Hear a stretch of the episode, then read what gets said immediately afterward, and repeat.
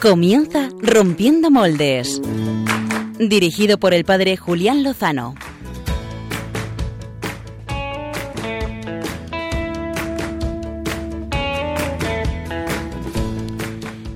Buenas noches, queridos amigos de Rompiendo Moldes, queridos amigos de Radio María. Feliz 2015. Sí, ya sé que estamos a 11 de enero, pero es que es nuestro primer programa del año. Además, coincide con la fiesta del bautismo de Jesús en el río Jordán. Así que es una buena oportunidad para renovar el nuestro, el, el de cada uno de nosotros. Por cierto, por el cual, por cuyo bautismo, no pocos hermanos en la fe están siendo perseguidos.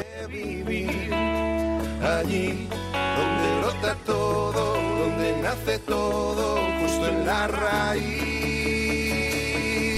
Y sí, feliz 2015 con la que está cayendo o con la que sigue cayendo. Eh, guerras, terrorismo, enfrentamientos. Eh, el tiempo lo vivimos en la conciencia de la eternidad, de la eternidad que se ha hecho carne, como hemos celebrado todos estos días del tiempo de Navidad, que por cierto concluye en este domingo. Todo lo limitado, todo lo contingente ha sido salvado, ha sido rescatado. Ser tu motor, déjame estar donde no hay remedio. Y sí, esta noche vamos a hablar de París, como parece que no podía ser de otro modo, de los atentados que se han producido en Francia estos días, de las reacciones, de la libertad de expresión. Lo vamos a hablar con alguien que ama precisamente esta libertad de expresión porque ama la comunicación y más importante porque ama al hombre.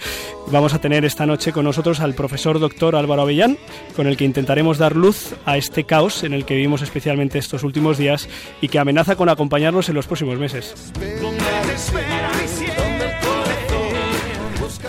Pero eh, además de, si quieren adentrarse con nosotros y profundizar en, en este problemón que tenemos delante de nosotros, eh, también tenemos eh, grandes soluciones. Eh, tenemos las secciones preferidas de Rompiendo Moldes, las irrepetibles, las indescriptibles. Bueno, son las únicas secciones que tenemos. Muy buenas noches, equipo de Rompiendo Moldes. Buenas noches Buenas noches. Hola, feliz año, feliz año a todos los presentes. y feliz Navidad, que lo podemos seguir diciendo hasta Y hoy. feliz Navidad, que podemos. Se dice salsa. Así es. Eso. Eso, eso, Nos eso. ha gustado esto Qué, último. qué alegría, están, están a punto de venir eh, los ritmeros de Radio María, de Rompiendo Moldes, Josué Villalón y Beatriz López Robert. Lo mismo están todavía por ahí en sábado noche, Fever, pero tenemos a Pachi Bronchalo, a Cristina Lozano, a Gonzalo Castillero, que nos traen sus secciones esta noche, ¿verdad? Eso es. ¿Qué nos traéis, muchachos? Yo, un hombre que saltando, saltando, llegó hasta Dios. Saltando, saltando llegó hasta Dios. Oye, eso, eso está bien vendido. Eh, Pachi Bronchalo, ¿y tú? Buenas noches. Buenas noches. Bueno, vamos a hablar hoy de dibujos y viñetas por internet. Sí. Así, porque toca. Sí, sí, sí, por el hilo del tema. Bueno, Muy bien, Pachi, muy bien traído. Y Cristina Lozano, el sonido de, de la semana, Yo del traigo mes, del un- año. No, no, no, de, de la semana. Yo traigo un sonido que creo que no se ha escuchado lo bastante, Ajá. pero que tiene un mensaje bastante, bastante importante. Muy bien, pues para eso tenemos esta sección, para, para difundir para dar eco a, las palabras que merecen la pena ser oídas, no, no todas lo valen. Por cierto, hablando de palabras y de comunicación, eh, les podemos ofrecer a nuestros oyentes que nos escriban, que interactúen con nosotros. Sí, que lo hagan a través de dos vías. Una es con el email, que se lo recuerdo, es rompiendomoldes arroba radiomaria.es y otra es con nuestro Twitter, que sería arroba rompmoldes. Y para hoy, el hashtag que has pensado, Julián, lo has puesto aquí en el guion, Eh, antes, antes, de, antes de decir el hashtag, que le voy a dar la oportunidad al experto, que es Pachi Bronchalo, eh, quería, quería saludar, eh, hablando del correo electrónico, quería saludar a nuestra amiga Conde Laurel, que nos escribió ya para el pasado programa, pero se nos pasó, que nos deseaba una feliz Navidad y que nos ha vuelto a escribir. el futuro es de los que creen en la belleza de sus sueños. El futuro es de los que creen, así que le, damos, le mandamos un saludo muy fuerte. Y los que quieran acompañarnos esta noche tuiteando, eh, pues eh, Pachi nos va a poner, nos va a proponer un hashtag. Bueno, pues escríbanos y con la almohadilla rompiendo fundamentalismo y allí pues pueden opinar de todos los temas que les vamos a traer esta noche que prometen ser muy interesantes y con una visión bastante más profunda de muchas que estoy oyendo yo por allí. Pues sí, eh, estos, estos últimos días eh, pues ha sido prácticamente eh, monotemático la presencia del atentado en París, las reacciones, la libertad de expresión, la guerra contra el terrorismo. Vamos a intentar dar luz desde, pues desde la reflexión, desde el pensamiento, también desde la fe vamos con la entrevista de portada.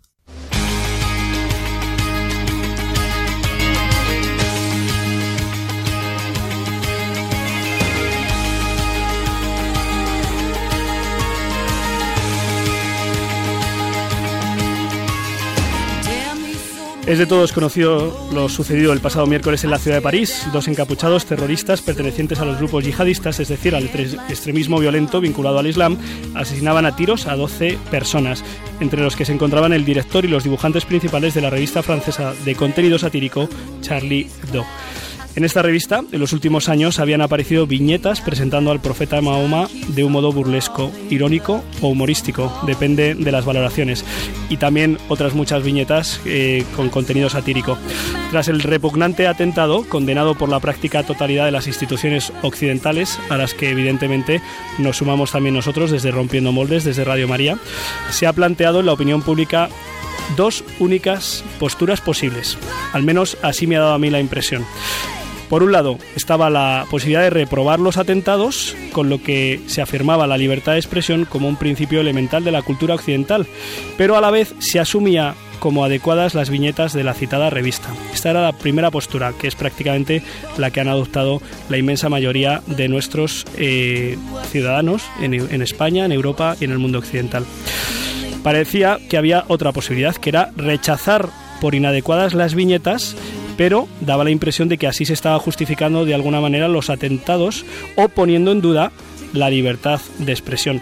Y nosotros, como somos rompiendo moldes, queremos quebrar este esquema esta noche y tratar de ir más al fondo de la cuestión, a ver si lo logramos, que no es fácil y parece que hoy nos toca a lo mejor ser un poco funambulistas y caminar por la cuerda floja.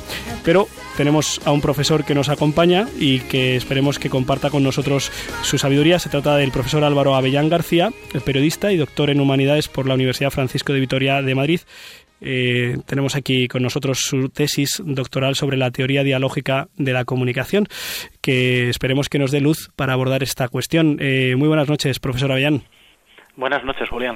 Gracias por eh, responder a la llamada de Rompiendo Moldes de Radio María a estas horas de, la noche y, vamos a, intentar abordar el tema. Eh, me preguntaba, profesor, si se puede estar absolutamente en contra de los atentados del pasado miércoles, se puede estar absolutamente a favor de la libertad de expresión y a la vez considerar inadecuadas las viñetas de la revista, algunas de las viñetas de la revista Charlie Hebdo.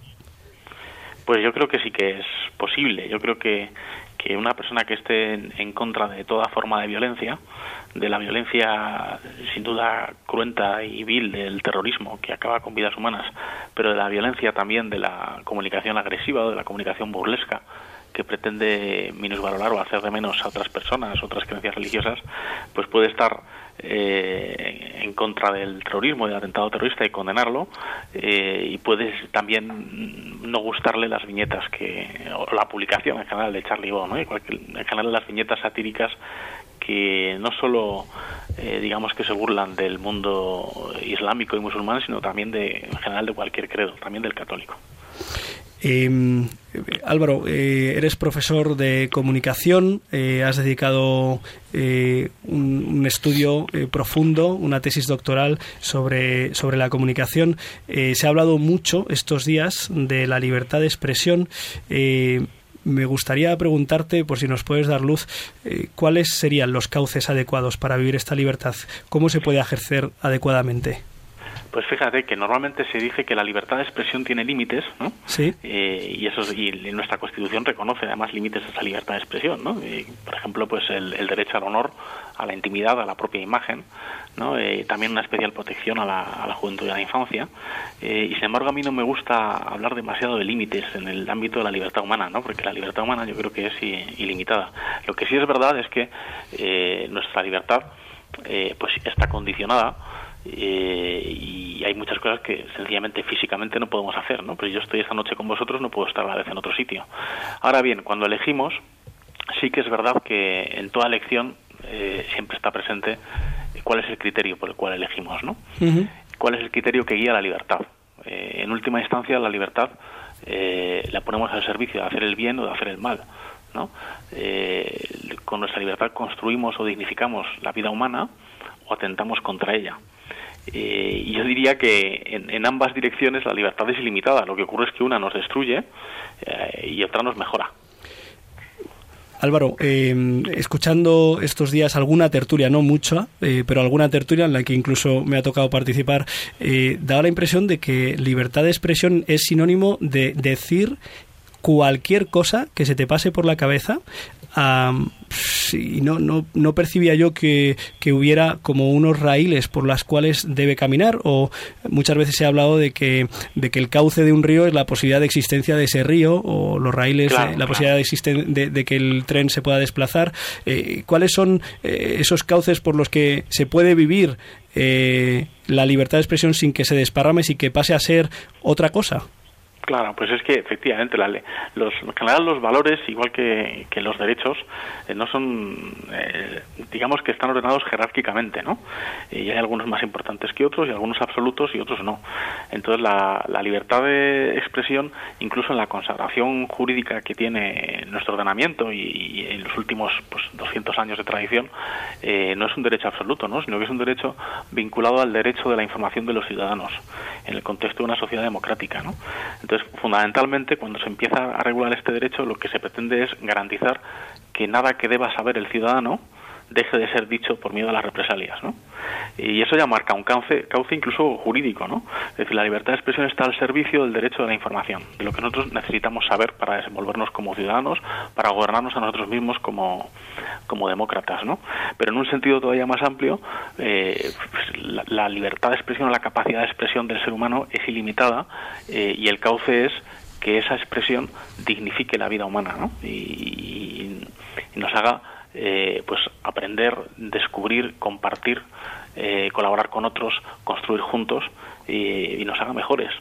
y cuando utilizamos la libertad, no la libertad de expresión, sino cualquier libertad para destruir a otros, para hacer daño, para destruirnos a nosotros, para burlarnos, para rebajar a alguien, eh, para no respetarle o no, o no respetar su dignidad, pues efectivamente eso deja de ser libertad, ¿no? Los clásicos lo llamaban libertinaje. Eh, Álvaro, estaba recordando que al comienzo del pontificado del Papa emérito Benedicto XVI, en la famosísima eh, conferencia de Ratisbona, en la Universidad de Ratisbona, en la que hizo alusión a, una, a frase de un autor medieval eh, en el que cuestionaba si era posible que en el Islam hubiera eh, otra alternativa a, la vivencia violenta de su credo, tuvo o sea, expresado con mucho respeto, expresado con matizaciones, eh, tuvo unas reacciones violentas en el mundo eh, musulmán. Eh, fueron asesinadas algunas religiosas en Extremo Oriente, incendiadas algunas iglesias. Mm, ya sabemos que hay una reacción irracional y violenta en, en, lugares de ámbito y de cultura islámica musulmana. pero quizá nosotros en Occidente estos días nos hemos limitado a, señalar las carencias de, la otra parte, pero mm, podríamos ver y podríamos poner encima de la mesa cuáles son las carencias que tenemos en Occidente a la hora de conjugar libertad de expresión y respeto al honor, a la verdad. Eh, ¿Son nuestras leyes actuales garantía suficiente para que no se haga escarnio de creencias, de valores importantes? Pues es que nuestro, digamos que en la historia reciente de Europa, el, miedo a los totalitarismos y a la censura eh, hizo mm, que se protegiera especialísimamente la libertad de expresión, ¿no? Para garantizar que el, ciudadano tiene información, para que puede buscar la verdad, que puede escuchar la verdad, que los ciudadanos pueden expresarse libremente, bien, pues no solo se garantizó el derecho a la información, sino que se consagró una libertad de expresión sin censuras, por así decir, sin censura previa, ¿no? Eh, de manera que nadie pueda ser a priori condenado o callado respecto a lo que pueda decir. Eh, se piensa en, nuestro ordenamiento jurídico, en nuestra cultura, que es un daño menor el que alguien diga una barbaridad, bien, que sea inconveniente, y, pero bueno, habrá que convivir con ella y se podrá proteger jurídicamente y se podrá resarcir a la persona que ha sufrido pues un atentado al honor, lo que sea, se considera que eso es un mal menor en comparación con el mal que sería que alguien controlara la información antes de que fuera publicada, ¿no? Entonces, eso, claro, eso exige un ejercicio de responsabilidad muy grande por parte de los eh, profesionales de la comunicación. Eh, una formación muy amplia y, una, y un ejercicio de la responsabilidad muy, muy grande, ¿no? Esto, esto que comentabas del, del Papa Benedicto XVI en aquel escrito, eh, pues efectivamente generó, a pesar de cómo lo hizo, ¿no? Eh, reacciones violentas y pues es difícil medir cuál puede ser la reacción. Yo me acuerdo ahora de las viñetas que publicó un diario danés en 2006 eh, con una caricatura de Mahoma que provocó también efectivamente una situación de conflicto internacional fuerte, ¿no? En la que Dinamarca tuvo que pedir perdón, en la que efectivamente tuvieron que aumentarse las medidas de seguridad en algunos países eh, islámicos eh, respecto de los turistas o ciudadanos que vivían allí, en la que se encerraron embajadas. Fue una, digamos, un momento verdaderamente dramático y uno podría imaginar, o mejor dicho, podría no imaginar que esa podría ser la, la reacción, ¿no? Ahora bien, parece que no aprendemos, porque ese mismo año, poco después, precisamente en, la revista que ha sufrido el atentado y una de las personas que ha fallecido, que fue eh, Jan Cabut, eh, publicó eh, poco después en la portada de, Charlie Bo eh, una otra caricatura de, Mahoma, ¿no? el, gesto suyo pretendía ser de solidaridad justo con la libertad de expresión, ¿no? Pero claro, es un gesto incitador de una ola de violencia de la que uno pues tiene que ser consciente que, está provocando, ¿no? Entonces tenemos que ser más conscientes de lo que significa el uso o y el posible abuso de, la libertad de expresión, ¿no? Y a veces aunque lo que digamos no sea no nos parezca ofensivo por así decir en sí mismo y ese es un juicio muy difícil a veces de discernir cuando sabemos que provoca reacciones violentas en otro, que puede provocar eh, daños, que puede provocar islamofobia, que puede provocar una serie de cosas, pues es mejor medir las palabras.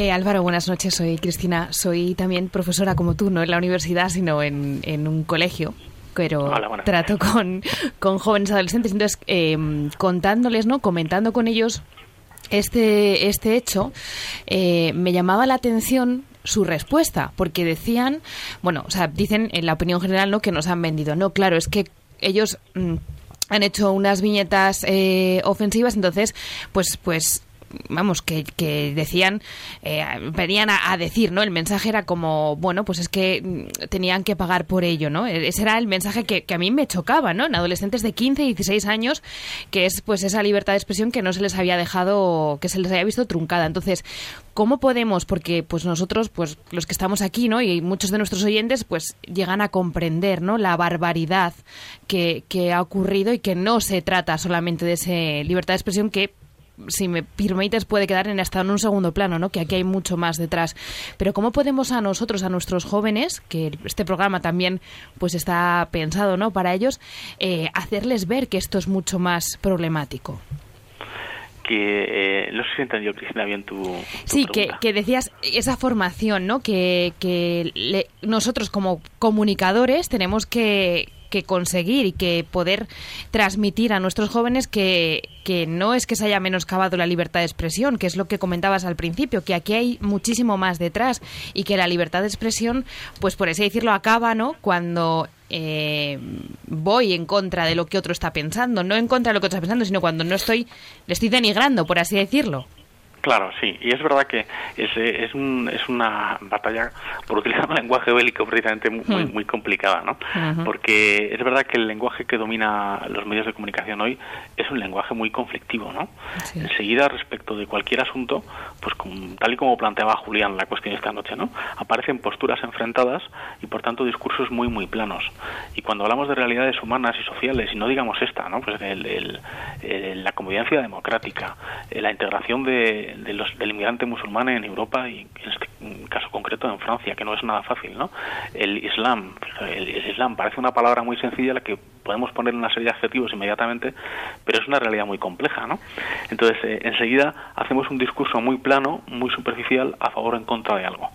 Eh, y claro, eso es terrible. Ya solo la simplificación del lenguaje, de no atender a los matices o de no tener flexibilidad de pensamiento para ajustarse a la complejidad de las cosas y pretender tener las cosas claras de un plumazo, pues ya es una forma de violencia, porque reduce eh, al otro, al distinto, al de una religión extraña a la mía, lo reduce a una etiqueta, ¿no?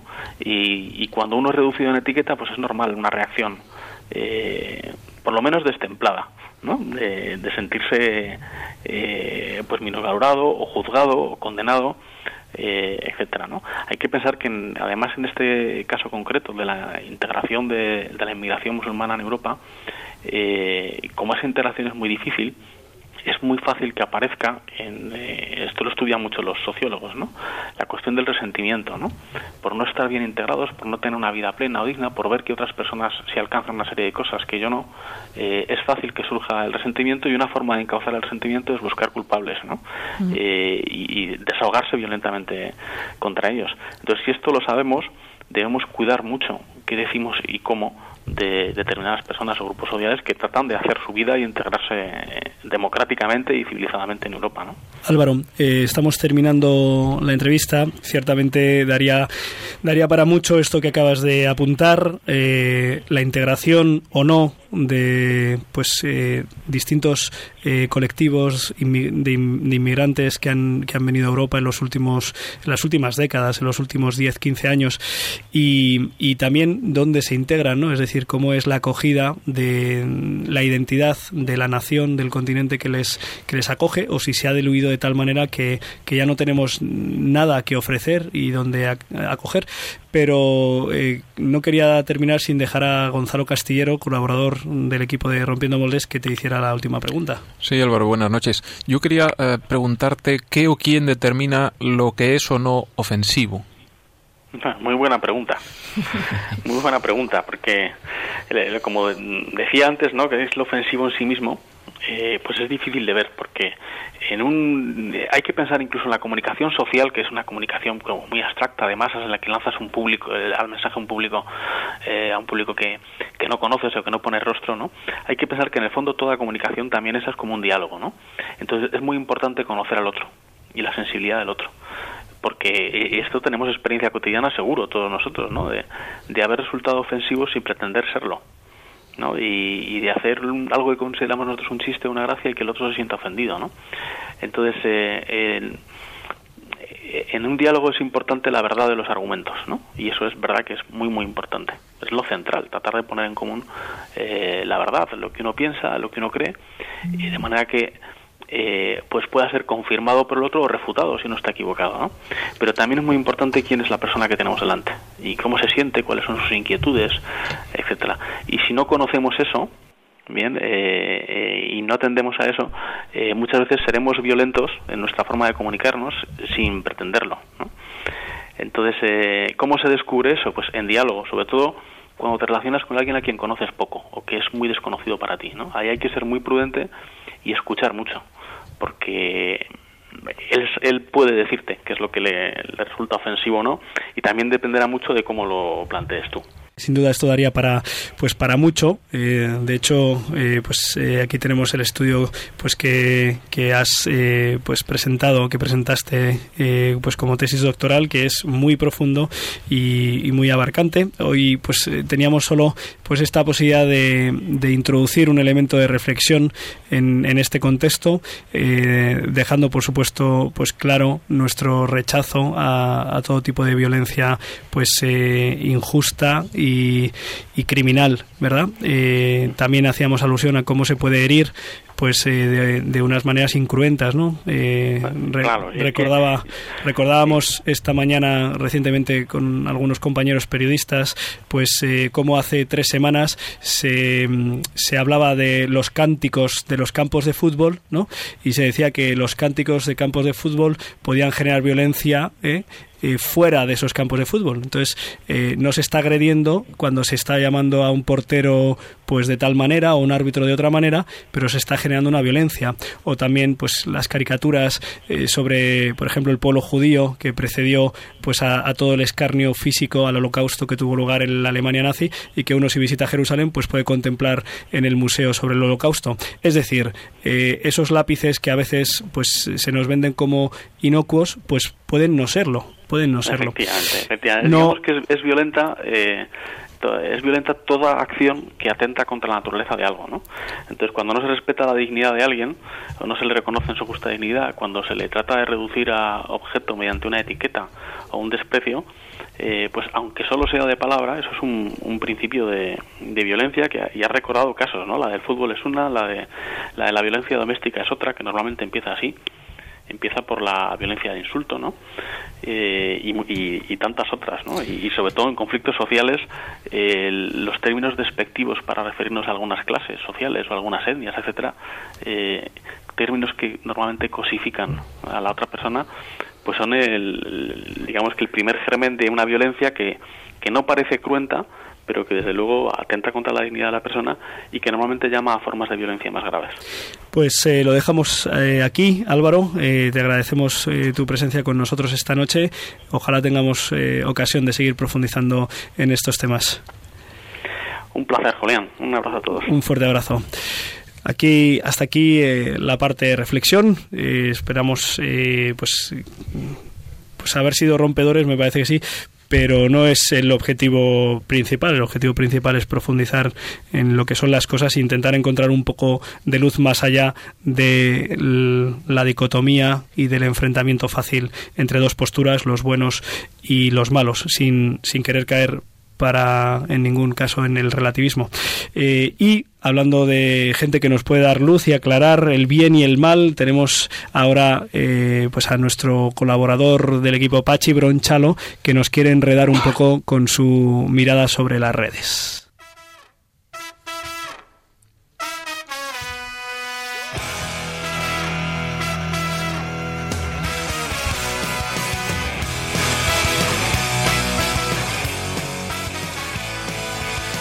Enredando. Con María Redondo y Pachi Bronchalo.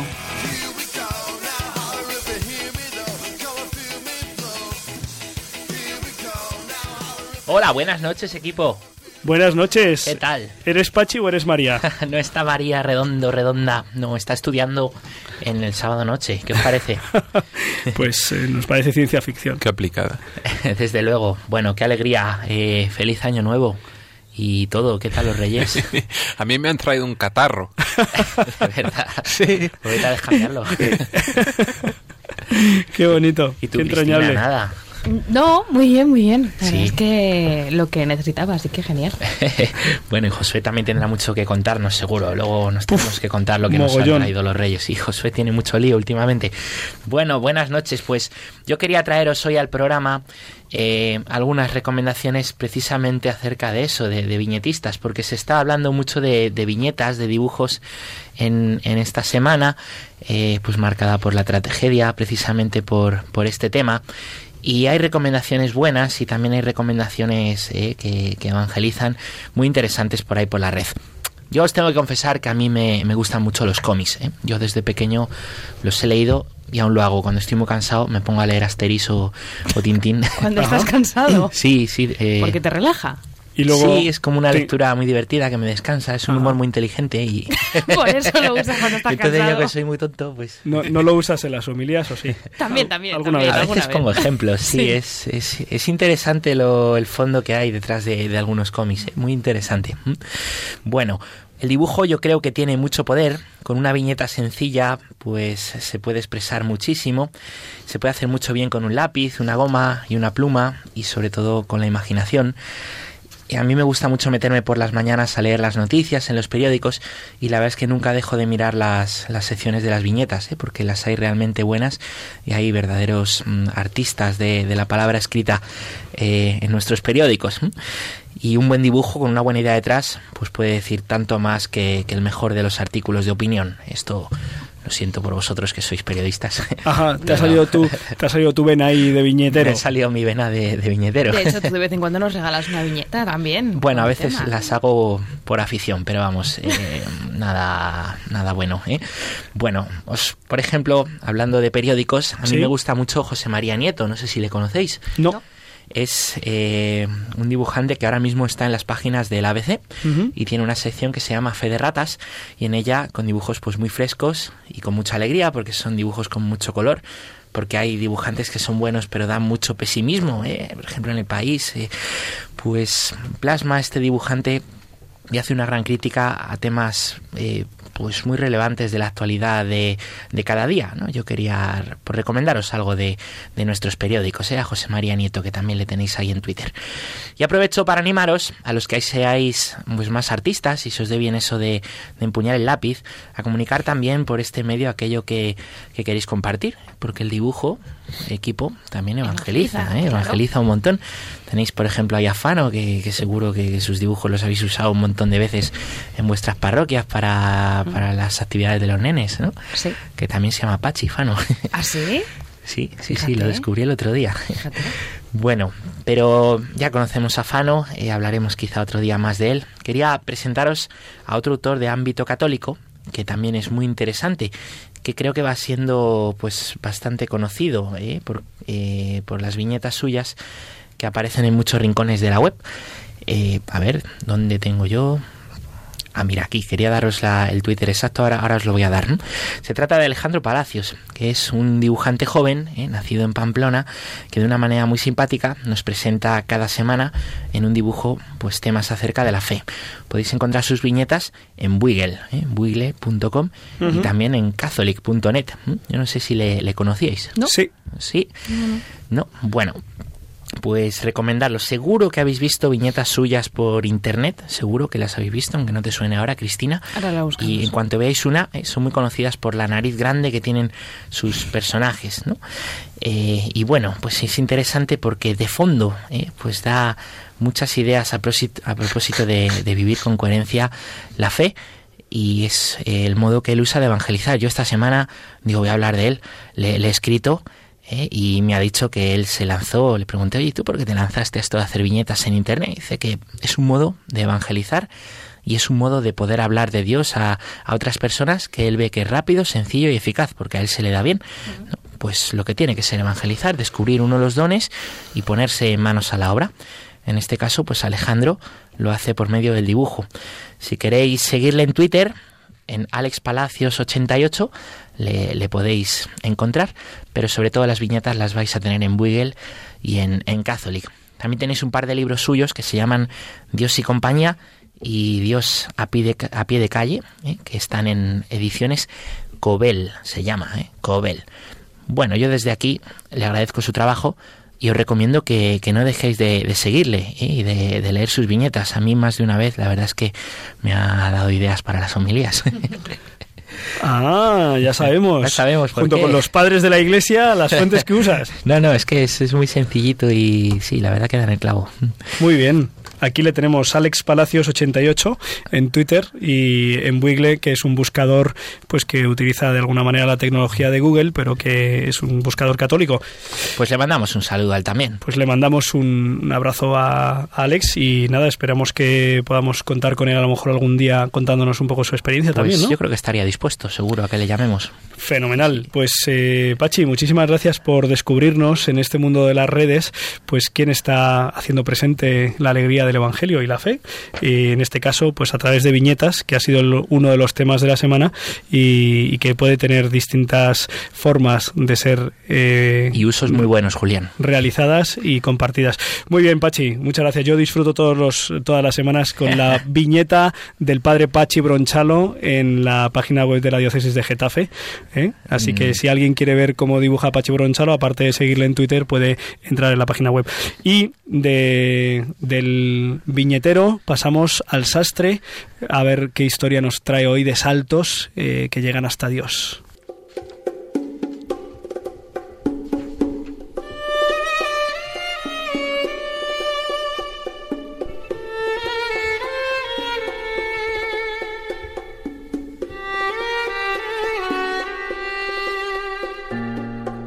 El cajón del sastre con Gonzalo Castillero. Pues mis queridos moldes, eh, venía yo muy mm, contento a este primer programa de 2015, muy ¿Por qué? animado. ¿Por qué? Pues me habían anunciado la presencia de la mítica Beatriz López Roberts, pero una vez más eh, he sido engañado. No la vemos por aquí, eh, lo podéis eh, apreciar. Creo que mandó un mensaje diciendo que estaba perdida. Creemos que perdida en la vida. eh, No, no, Sí. no lo tenemos. Tienen que eh, ver los oyentes en nuestro WhatsApp de grupo de Rompiendo No, Moldes. no, la alegría no. de Gonzalo Castillero cuando se enteró que venía. y la carita que tiene ahora.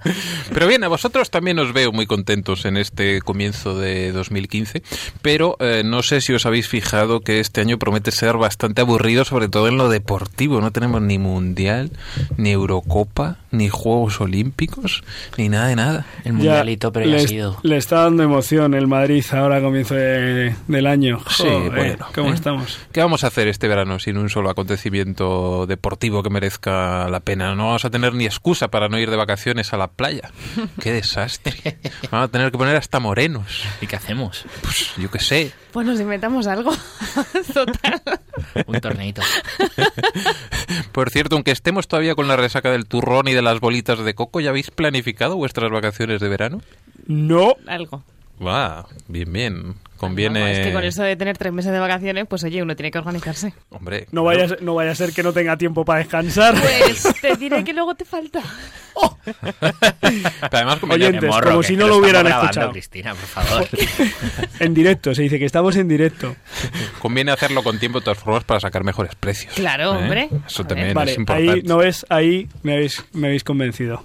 Bueno, pues como os decía, este año eh, no toca que haya Juegos Olímpicos, tendremos que esperar hasta el año que viene, que tendremos los de Río de Janeiro, pero yo hoy os quiero hablar sobre un olímpico, sobre un deportista español que tiene una historia bastante interesante y que participó nada más y nada menos que en tres eh, Juegos Olímpicos. Estuvo en Roma, en el año 60, en Tokio en el 64 y en México en el 68. Qué ¿eh? tío, tres olimpiadas, macho. Esto no es nada fácil. Y solo una lesión impidió que acudiera también a los de Múnich en el año 74. ¿eh? Para a que ver, a pasarse. os hagáis una idea del personaje. El deportista del que os quiero hablar se llama Luis Felipe Areta, un nombre mítico para el atletismo español que fue 15 veces campeón nacional en salto de longitud y en triple salto, casi como Pachi. Ajá. ¿eh? Casi. Casi, Oye, casi. A- Areta se apellida de segundo mi párroco. Pues Lo mismo, este es del norte, es de Pamplona, es de Navarra, por ahí. este es del norte, este es eh, de Guipúzcoa. Ahora, ahora puedo entender algunas cosas de mi párroco. Bueno, no, no, sigue, sigue. Ah, el triple salto. Santo párroco. O párroco. remisas al día. santo párroco, santo ¿Tu párroco. párroco brinca? Eh, déjalo, veces. déjalo. Triple salto. ¿A vosotros qué tal se os daba el salto de longitud? Muy mal, Bueno, muy mal. yo hacía otras cosas mejor. A mí me molaba lo del test de Cooper, correr El siempre se me ha dado bien, sí, pero saltar ni para arriba ni para adelante. Josué, no, estás ahí muy callado, tú, tú salta conmigo. A mí lo del salto de longitud me da un poco de rabia porque, claro, es que no saltabas desde el borde, saltabas desde uno o dos metros más atrás, entonces era en plan, claro, no, no llego casi a tocar la arena, arena, a la arena. casi me caigo. Pero es que es un poco loco, ¿no? Esto del salto de longitud. Eh, echas ahí a correr, pegas un brinco y te lanzas ahí contra un foso lleno de arena de culo, ¿no? Es decir, pues caer de aquella manera. Iba gritando, ¿puedo volar? ¿Puedo volar? Claro, ¿esto a, quién se le, quién- ¿A quién se le ocurre? Y las ¿Quién caras, y las caras. No ¿eh? sabemos. ¿Eh? Es verdad. Pero eh, a Luis Felipe Areta le parecía algo maravilloso lo del eh, salto de longitud y lo del eh, triple salto y era todo un portento en estas eh, especialidades, tanto que llegó a establecer el récord de España en 7 metros y 77 centímetros. ¿eh? Que si nos ponemos todos nosotros tumbados en fila en el suelo, este hombre nos saltaba. ¿Eh? Y nos, a lo, lo mismo nos salta. ¿Por qué no ha venido Bea? Eso, eso también es verdad.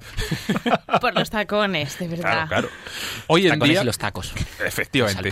Hoy en día este récord lo tiene el difunto Yago Lamela, que seguramente os Sí. suene eh, Sí. muchísimo más, Sí, sí, sí. con eh, 8.56. Pero eh, saltar 7.77 en los años 60, la verdad es que era una auténtica pasada.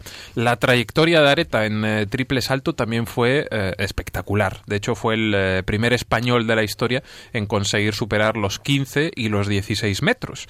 Entre el año 59 y el 68 logró llevar el récord desde los 14.54 hasta los 16.36, lo cual eh, está también eh, muy bien, más que nada porque el récord actual está en solo 57 centímetros más. ¿eh? O sea, para que os eh, sigáis haciendo una idea de la dimensión de este deportista vasco, que además fue el primer atleta español en conseguir un sexto puesto en unos Juegos Olímpicos en Tokio 64. Ahora, evidentemente, todos nos acordamos de los eh, Fermín Cacho, Abel Antón y compañía que tantas glorias olímpicas nos han dado, pero en los 60 no nos comíamos un colín y podíamos decir que Areta fue un verdadero pionero. Y lo más impresionante de todo, y la razón por la que he traído esta noche hasta mi sastrería a este Pipe Areta, que estaría diciendo, bueno, pues muy bien, salta y tal, pero, pero ¿qué es lo que hace, no?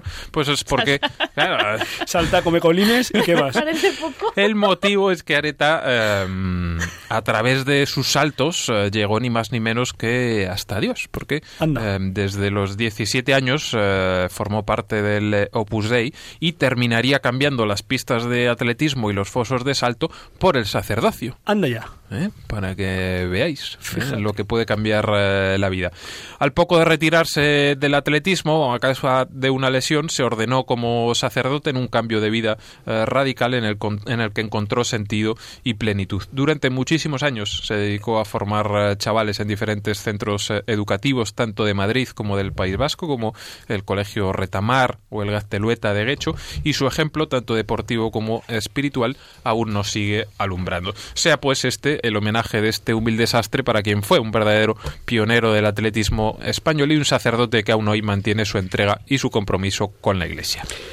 Pues, pues qué bien, qué bien que saltando, saltando se pueda llegar hasta Dios, porque quiero decir que hay gente que piensa que, que en fin, que tienes que estar ahí muy centrado en el asunto, pues eh, sacristía, catequesis y tal, que está muy bien, por cierto, yo voy todos los días a sacristía y doy catequesis, pero eh, el atletismo, el deporte, o como nos decía Pachi, las viñetas, eh, pues eh, ahí podemos encontrar y, y vivir pues la relación con Dios eh, hasta llegar al sacerdocio, que es alto, eso sí que es un salto, ¿eh? Salto bien largo. Muy bien, pues eh, vamos a vamos a darle ritmo a- al programa y después de, de las redes y del sastre vamos con la voz de la semana.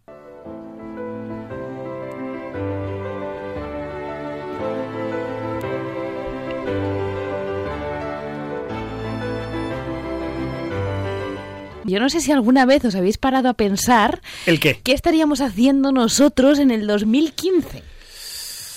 Yo, ¿Alguna vez? eh, yo te digo lo que hago.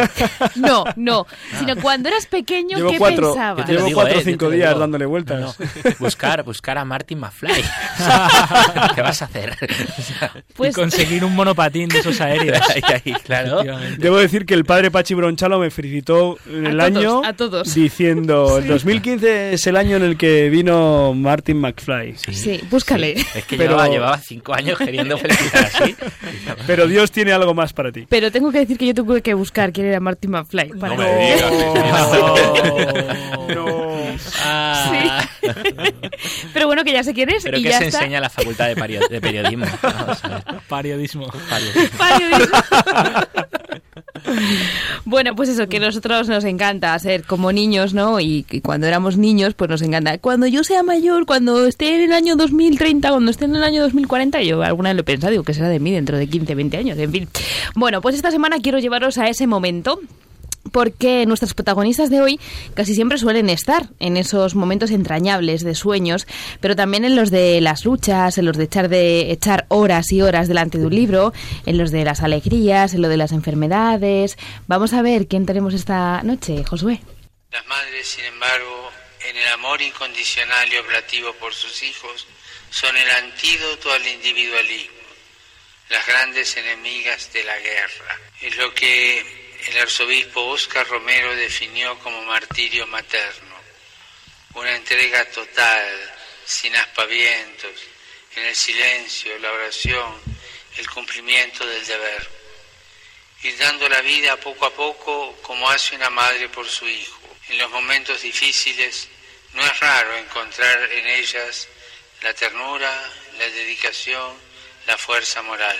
Las Bueno, pues este era el Papa Francisco que en castellano el pasado miércoles, ¿no? Pues nos contaba, nos recordaba en la audiencia que tuvo, por cierto, en, en el aula Pablo VI, ¿no? En la Plaza de San Pedro. Yo creo que era por el frío que hacía en Roma ese miércoles. Sí, yo creo que en- en invierno las tienen ahí. Las tiene, las tiene dentro. Bueno, pues nos contaba la importancia de las madres, ¿no? Me gustaba especialmente este sonido porque, bueno, el miércoles también pasó lo del tema con el que hemos abierto hoy, ¿no? El atentado en París. Entonces creo que se quedó un poco como a medio escuchar, que muchos nos fuimos directamente a París, pero no pasamos por Roma antes. Eh, Creo que todos aquellos que lo escuchamos con un poco de calma, como lo estábamos haciendo nosotros esta noche, y atendiendo lo que dice, pues nos sale dar gracias a Dios por las madres que tenemos.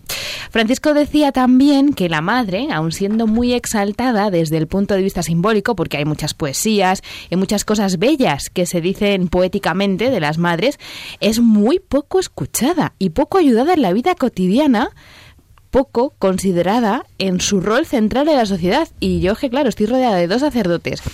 Un eh, chico que creo que ya vive solo. Sí, sí. Pero tenemos, pero tenemos madres. Sí, esperad un momento. Josué, no, Josué vive con muchos en su casa, muchas familias, o sea, muchos de su familia, pero de momento, Por poco todavía, tiempo. todavía por poco tiempo. Por poco tiempo. Pero ¿cuántas veces hemos ayudado a nuestras madres? ¿Cuántas veces nos han tenido que coger casi de los pelos Cienes y cienes de ellas. y vosotros que sois chicos, menos. Pero si fuerais chicas, aquí me falta Ibea para ver que vierais la de veces que a nosotras las chicas nos toca ahí echar un cable a nuestra madre porque si no, ninguno de vosotros a ir adelante. Hemos ayudado cienes de veces. a Ya, sí, madres. sí, sí. Decía además Francisco que ser madre no significa solo traer al mundo un hijo, sino que es también una elección de vida. ¿Qué elige una madre? ¿Cuál es la elección de vida de una madre? La elección de vida de una madre, contestaba, es la elección de dar vida. Y esto es muy grande, es muy bello. Está al alcance de todos. Y yo lo comprobaba estos días en los que he tenido la oportunidad de estar cerca de nuevas mamás, de mamás que acaban de estrenar esa maternidad, y ver cómo se desviven por sus bebés, con qué ternura los tratan y cómo les sale solo estar pendiente de sus hijos, ¿no? de sus pequeños.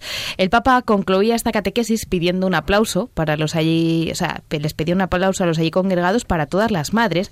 Aquí en la radio se va a quedar un poco raro, pero sí os invito, y te invito a ti que nos estás escuchando al otro lado de la radio, a que mañana, porque ahora ya no son horas, pues cuando te levantes, vayas hacia tu madre y le des un beso. Y además, que reces por ella y le agradezcas a Dios todo lo que te ha regalado a través de ella. Y si te animas, despierta la hora y ya verás qué divertido. No, y Casi mejor que no. la despierte con un beso que con un aplauso, que va a pegar un brinco. Eh, y ahora la última sección, y no por ello la de menos valor, sino al revés. eh, los últimos eran los primeros. eh, los ritmos favoritos de nuestros programas.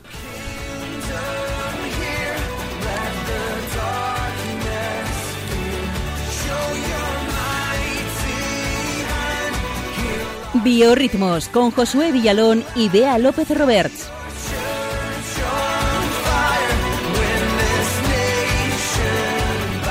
¡Ey! Nueva, nueva careta. ¿Has visto? ¿Qué tal, Ey, amigos? ¿Cómo estáis? ¡Qué pasada! Nos hemos picado todos con las cabeceras. ¿A No, que sí? Yo no, yo no.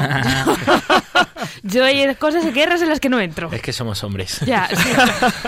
Bueno, la verdad que vengo muy contento hoy, chicos, porque he tenido unas navidades inolvidables. Y como sabéis, que he estado en Irak con los cristianos refugiados y perseguidos por los yihadistas, pero además, eh, pues este ha sido el mejor regalo de Navidad, sin duda, que he tenido yo creo que nunca. Pero además es que hoy pues está con nosotros Bea, que yo creo que está ya eh, haciendo su entrada por el plato. Casi, no sé si llega. Eh, Uy, bueno, casi, creo que se resiste un poco. Esto es como las celebrities, Ya, siempre a última hora. Mm, Pero bueno, eh, vendrá. No Sí. sé si... Ya se- sería lo último que llegara al final del programa. Bueno, yo, yo no sé si sigo para adelante. Sí. ¿Das permiso, diré? Sí, sí, adelante, adelante. Venga, pues pues nada, pues eso, que antes que Pachi ha preguntado que eso, que, que os habían traído los Reyes Magos, ya me ha pisado un poco la el- perdón. el, el guiño, el No me he dado guiño. cuenta. Pero pero no sé, eh, Pachi, ¿tú, ¿a ti qué te han traído? Porque tú no has hablado de ti. Es verdad. Pues ¿Te han hecho de casa? me han, me han traído una cosa que me encanta. A ver, cuéntame. ¿Alguna mascota? Una No, iPad nueva. Mejor, mejor. Eh, mejor. Algo para pintar, ¿no? Algo para... Mejor, mejor. Bueno, ¿el qué? ¿El qué? Un palomitero. ¿Cómo? ¿Cómo? Un palomitero. Qué fuerte, ¿y eso? Sí, sí, sí, sí. Eh, pues tú metes granos de maíz en una chisma y salen palomitas. Magia, magia. Mola un montón. Qué guay.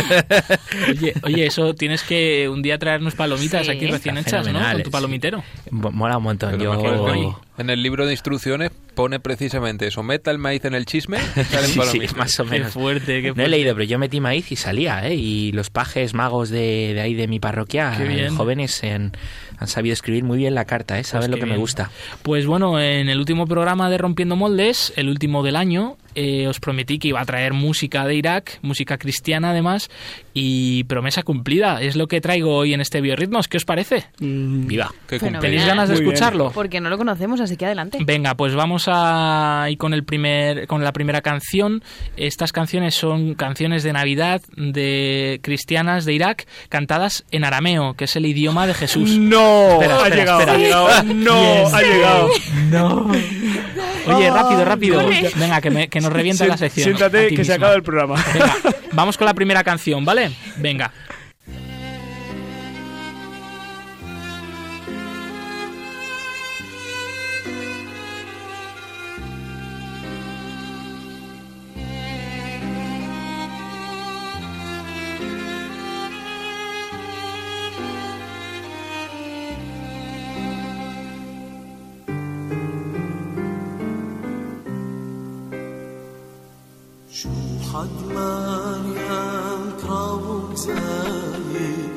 رزقنا وما دنيانا جوحت مريم كراوب زايد رزقنا La verdad es que es un poco difícil de entender. No Pelín, sé, no sé si habéis pillado algo.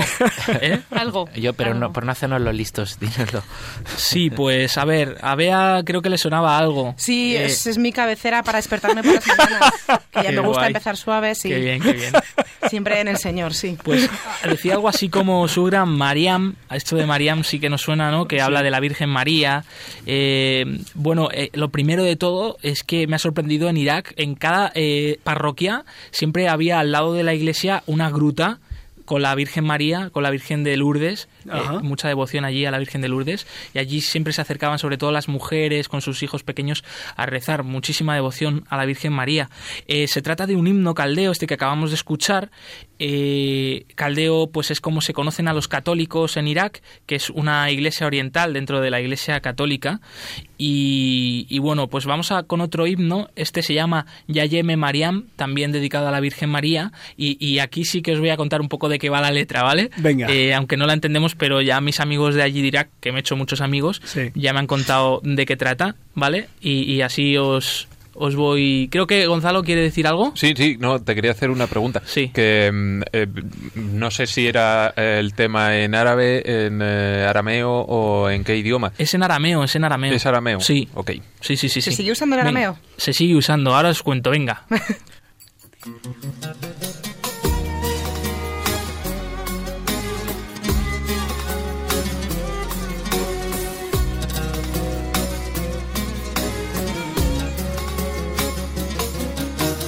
يا يمي مريم يا جياني مريم. مراحم وانطر العودة برحق ليه من مريم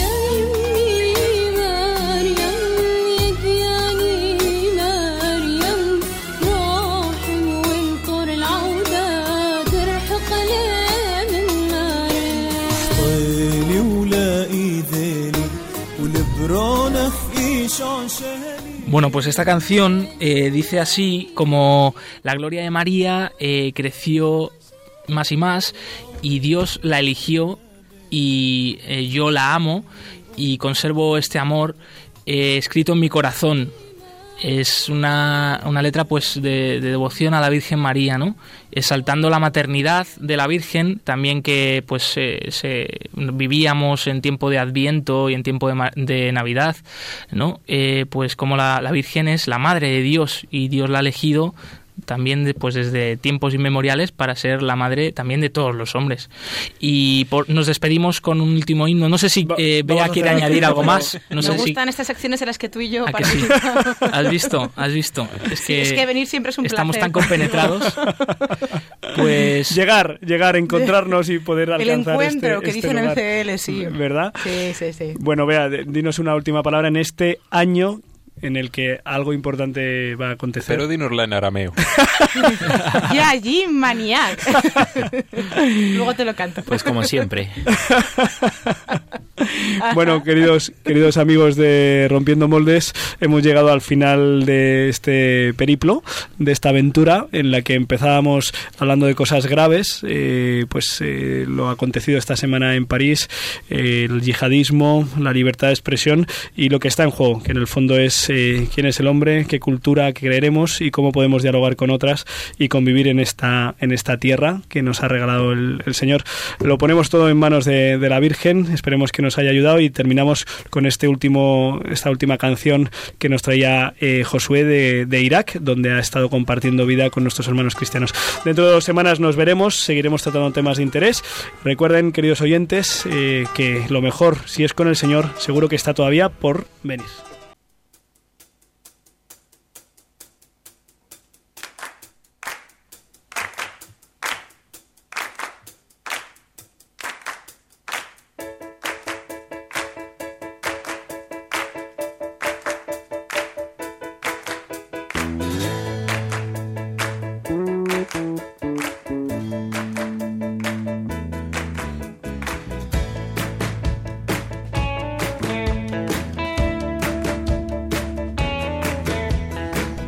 Han escuchado en Radio María Rompiendo Moldes, un programa dirigido por el padre Julián Lozano. Donde estén tus sueños, donde tus anhelos se ponen al sol. Déjame estar donde tantas veces piensas que no puedes, tal vez pueda yo. Déjame que sea yo tu fortaleza. Déjame vivir allí donde brota todo, donde nace todo, justo en la raíz. Donde el corazón empezó a latir, donde el corazón espera y siempre, donde el corazón busca tu raíz, donde el corazón te mueva y lleve, donde el corazón, donde el corazón. En tus desengaños para repararlos y ser tu motor. Déjame estar donde no hay remedio y donde estén tus miedos, encontrar valor. De tu confianza brota la esperanza si te dejas ir allí donde brota todo,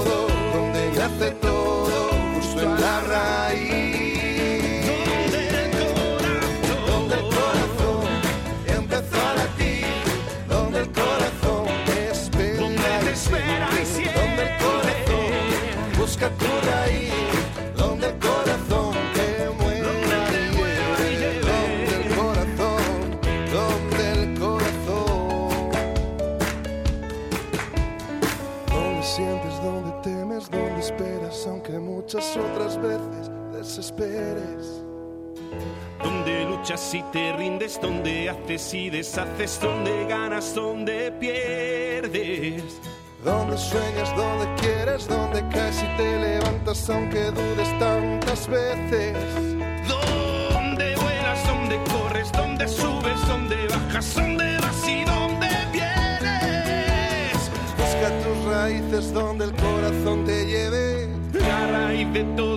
El corazón se mueve.